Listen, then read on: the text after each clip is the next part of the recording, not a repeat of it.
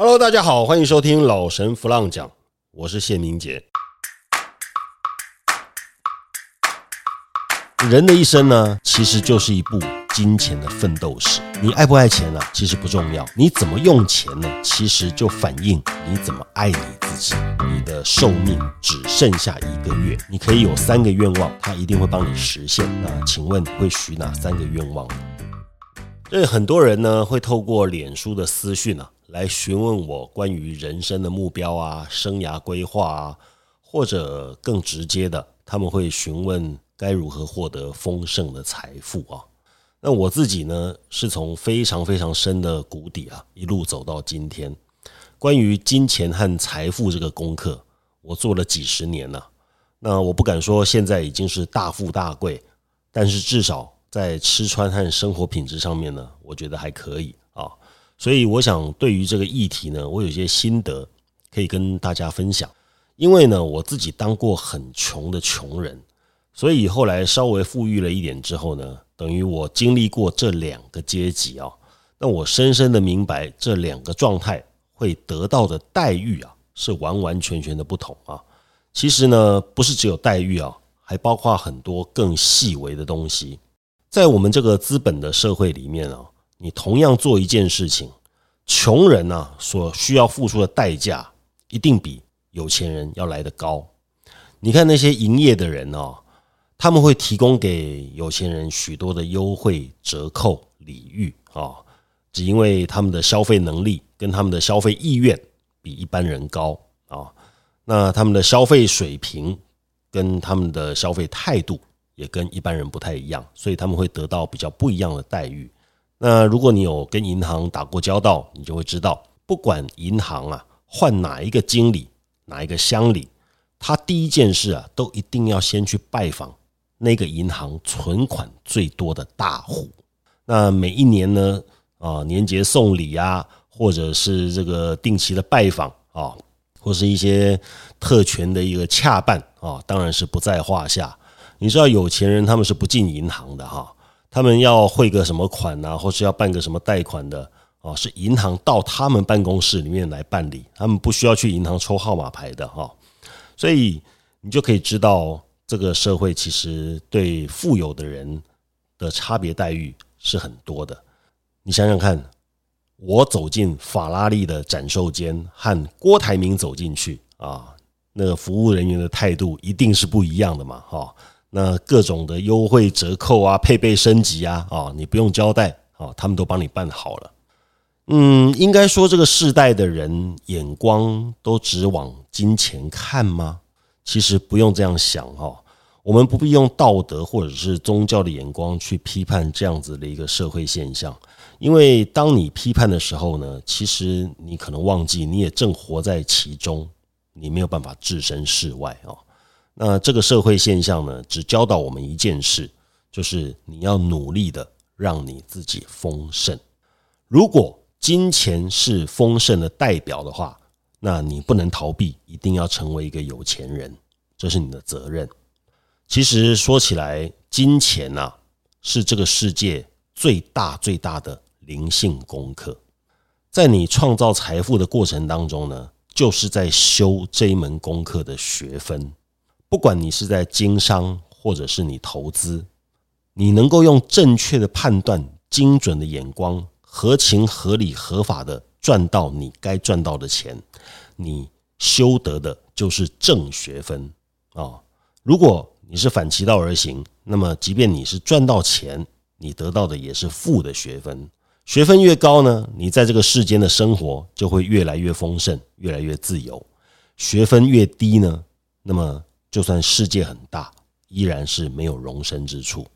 那我曾经分析过很多我见过的啊，起高楼。又楼塌了的一些富人哈，导致他们楼塌下来的原因呢，虽然很多，但是呢都不脱两点，一个是骄傲，另外一个就是气量很狭小。相反的，我身边也有很多平地起高楼，到现在依然还是啊很富有的富人，他们多半呢在他们奋斗的过程里面，都吃了一段不算短的苦啊。从挖地基开始呢，踏实负责、态度良好的苦干实干。那么这些人富有了之后呢？因为他们自己是穷苦出身呐，比较不容易眼高于顶、盛气凌人啊，也更能够体谅别人。如果他稳定的前进，不要出差错的话呢，一般来讲，这个楼是不太会塌的哈。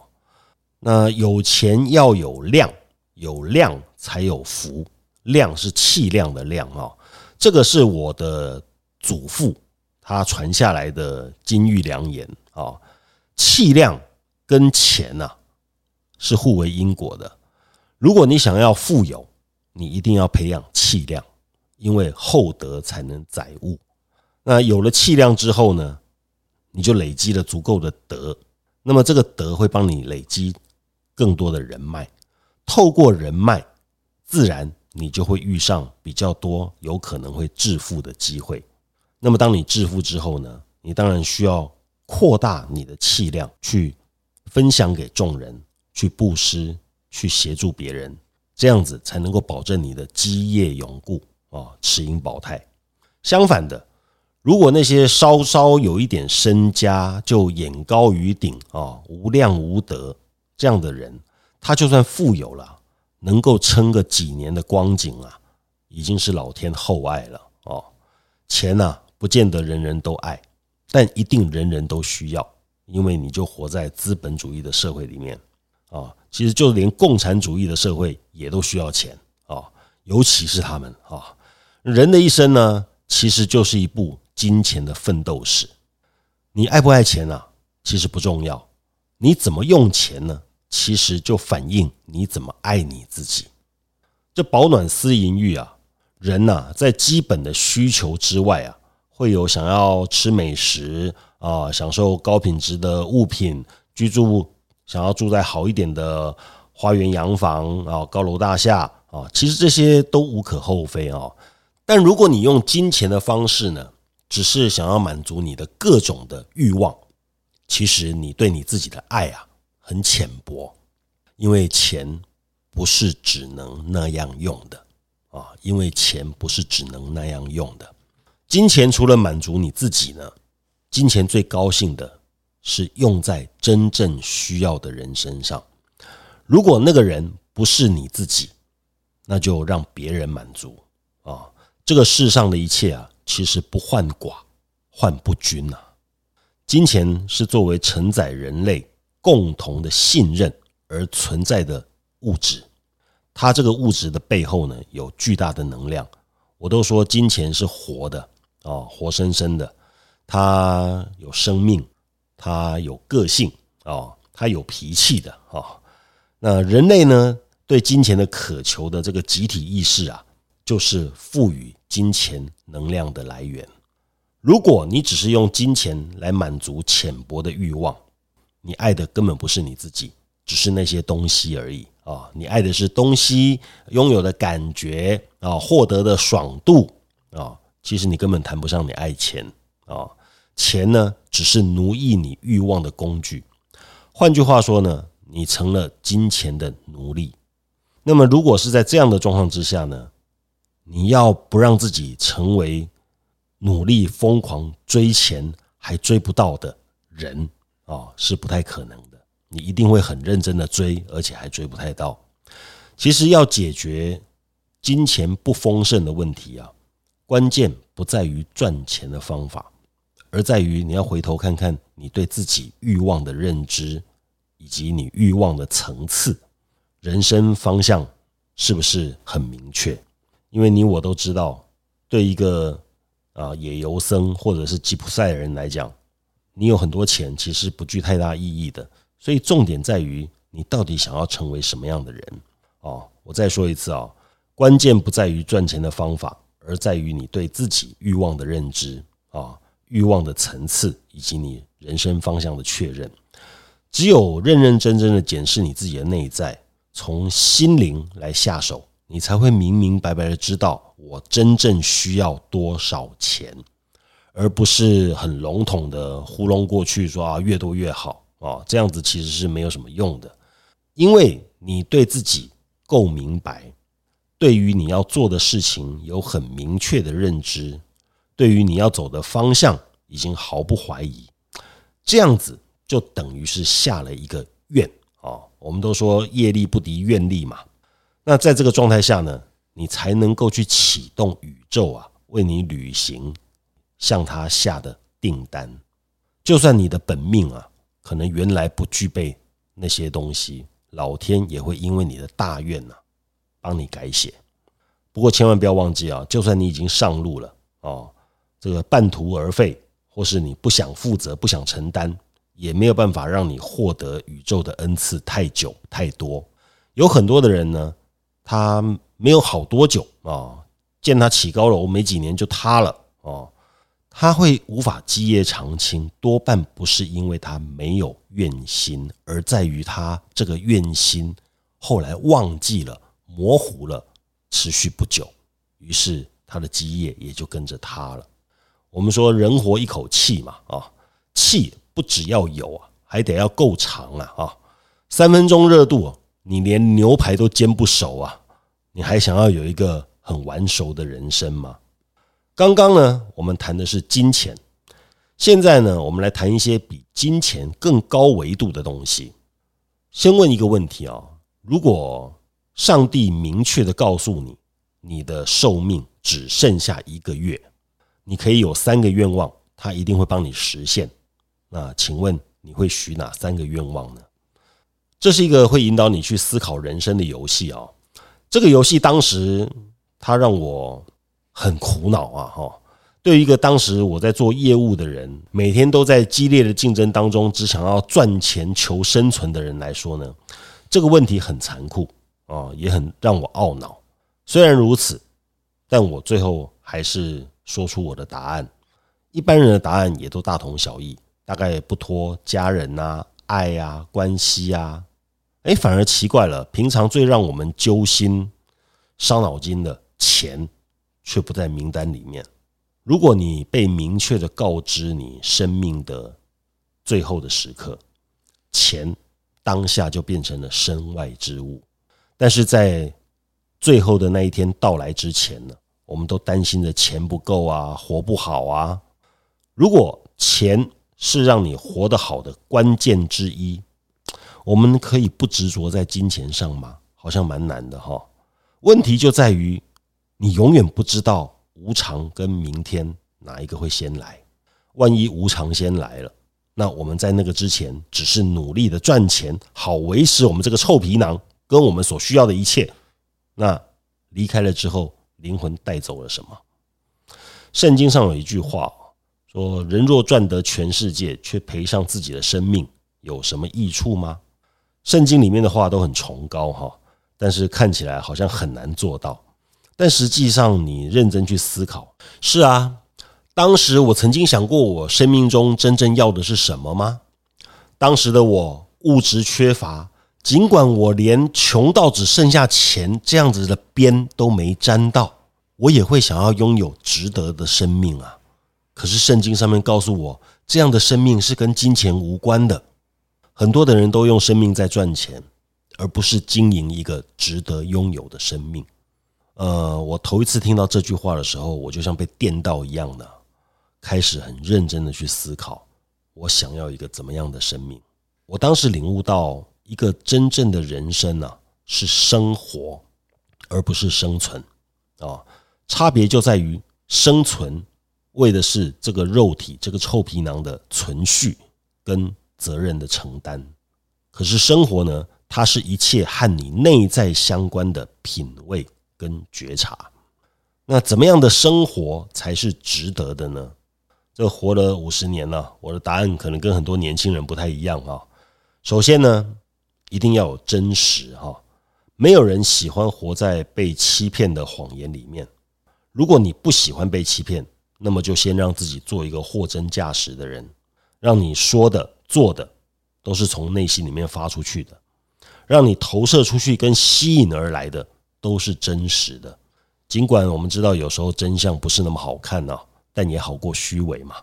第二个是善良，这名词不用解释。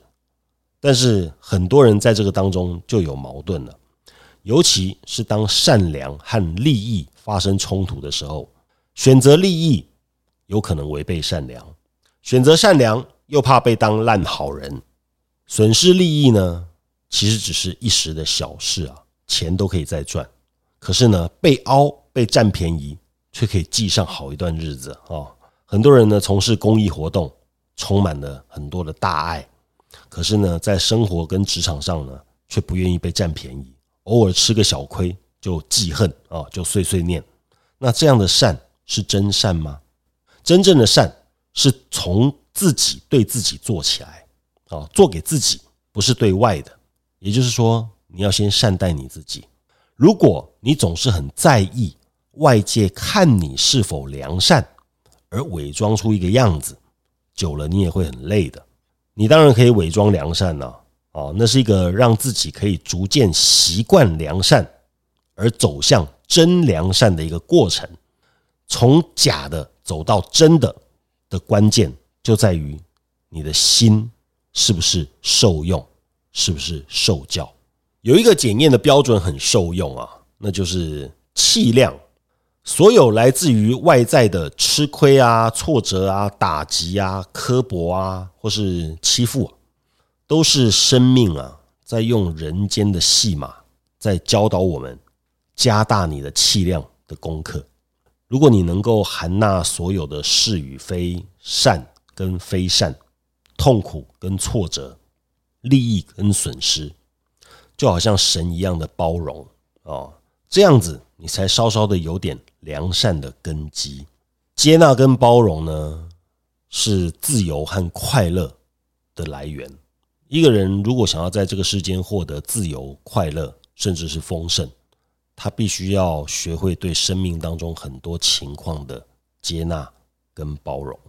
只是呢，这个社会啊，似乎教我们的是计较，然后在表面上当个伪君子啊。有人说伪君子伪到死还是君子哈，呃，我是不太认同这样的说法了啊。如果这样的解释你也不认同。那我想，神一定比你更清楚，伪是什么？伪就是不真嘛。那如果从里到外发出的才叫做真，那伪君子有的只是外壳而已，死了之后呢，大概也只剩下伪灵魂了啊。如果生命追求的真是第一要务，那么我想真小人要比伪君子更能够在神面前为自己辩护。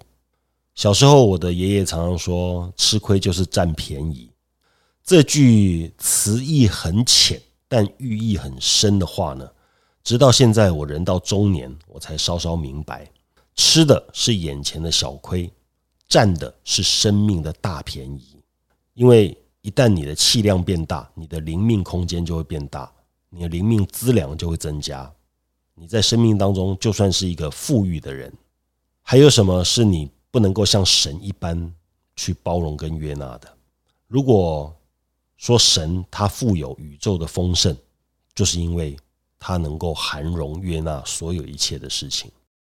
最后一个，我认为跟生活有关的关键是美。这里讲的美啊，不是美的景色，或者是美的住所啊，也不是美的身体外表。真正的美是心中有真与善。哦，心中有真跟善就是美，也就是前面所讲的那两个哦。那真跟善呢，会形成一个人的内在气质。这份内在的气质啊，它没有办法被复制，也没有任何力量可以撼动它。它让你变成你所是的，也照亮你生命的前途，化解你很多的忧愁跟困顿。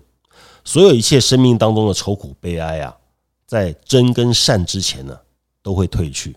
换句话说呢，你只要能够许下真与善的大愿，你的人生自然天赋道途都会出现，贵人也会自己跑出来，啊，一路都会好运不断。即便有时候你会遭遇到一些挫折，它也会变成你生命的资粮，结果反而帮助你更旺。爱啊，是这个世界上普世共有的价值。所谓的爱啊，其实就是真善美的浓缩啊，哦，真善美的大成啊，所以你可以说有真就是大善；有真善就是大美；有真善美就是大爱。一个人呐，不管他说的怎么样，他活出来的才是他内在的本质啊！因为你不可能用语言去创造你的王国，一定是你活出来的样子。真实呢，被摆在第一位，可见它是很重要的基础。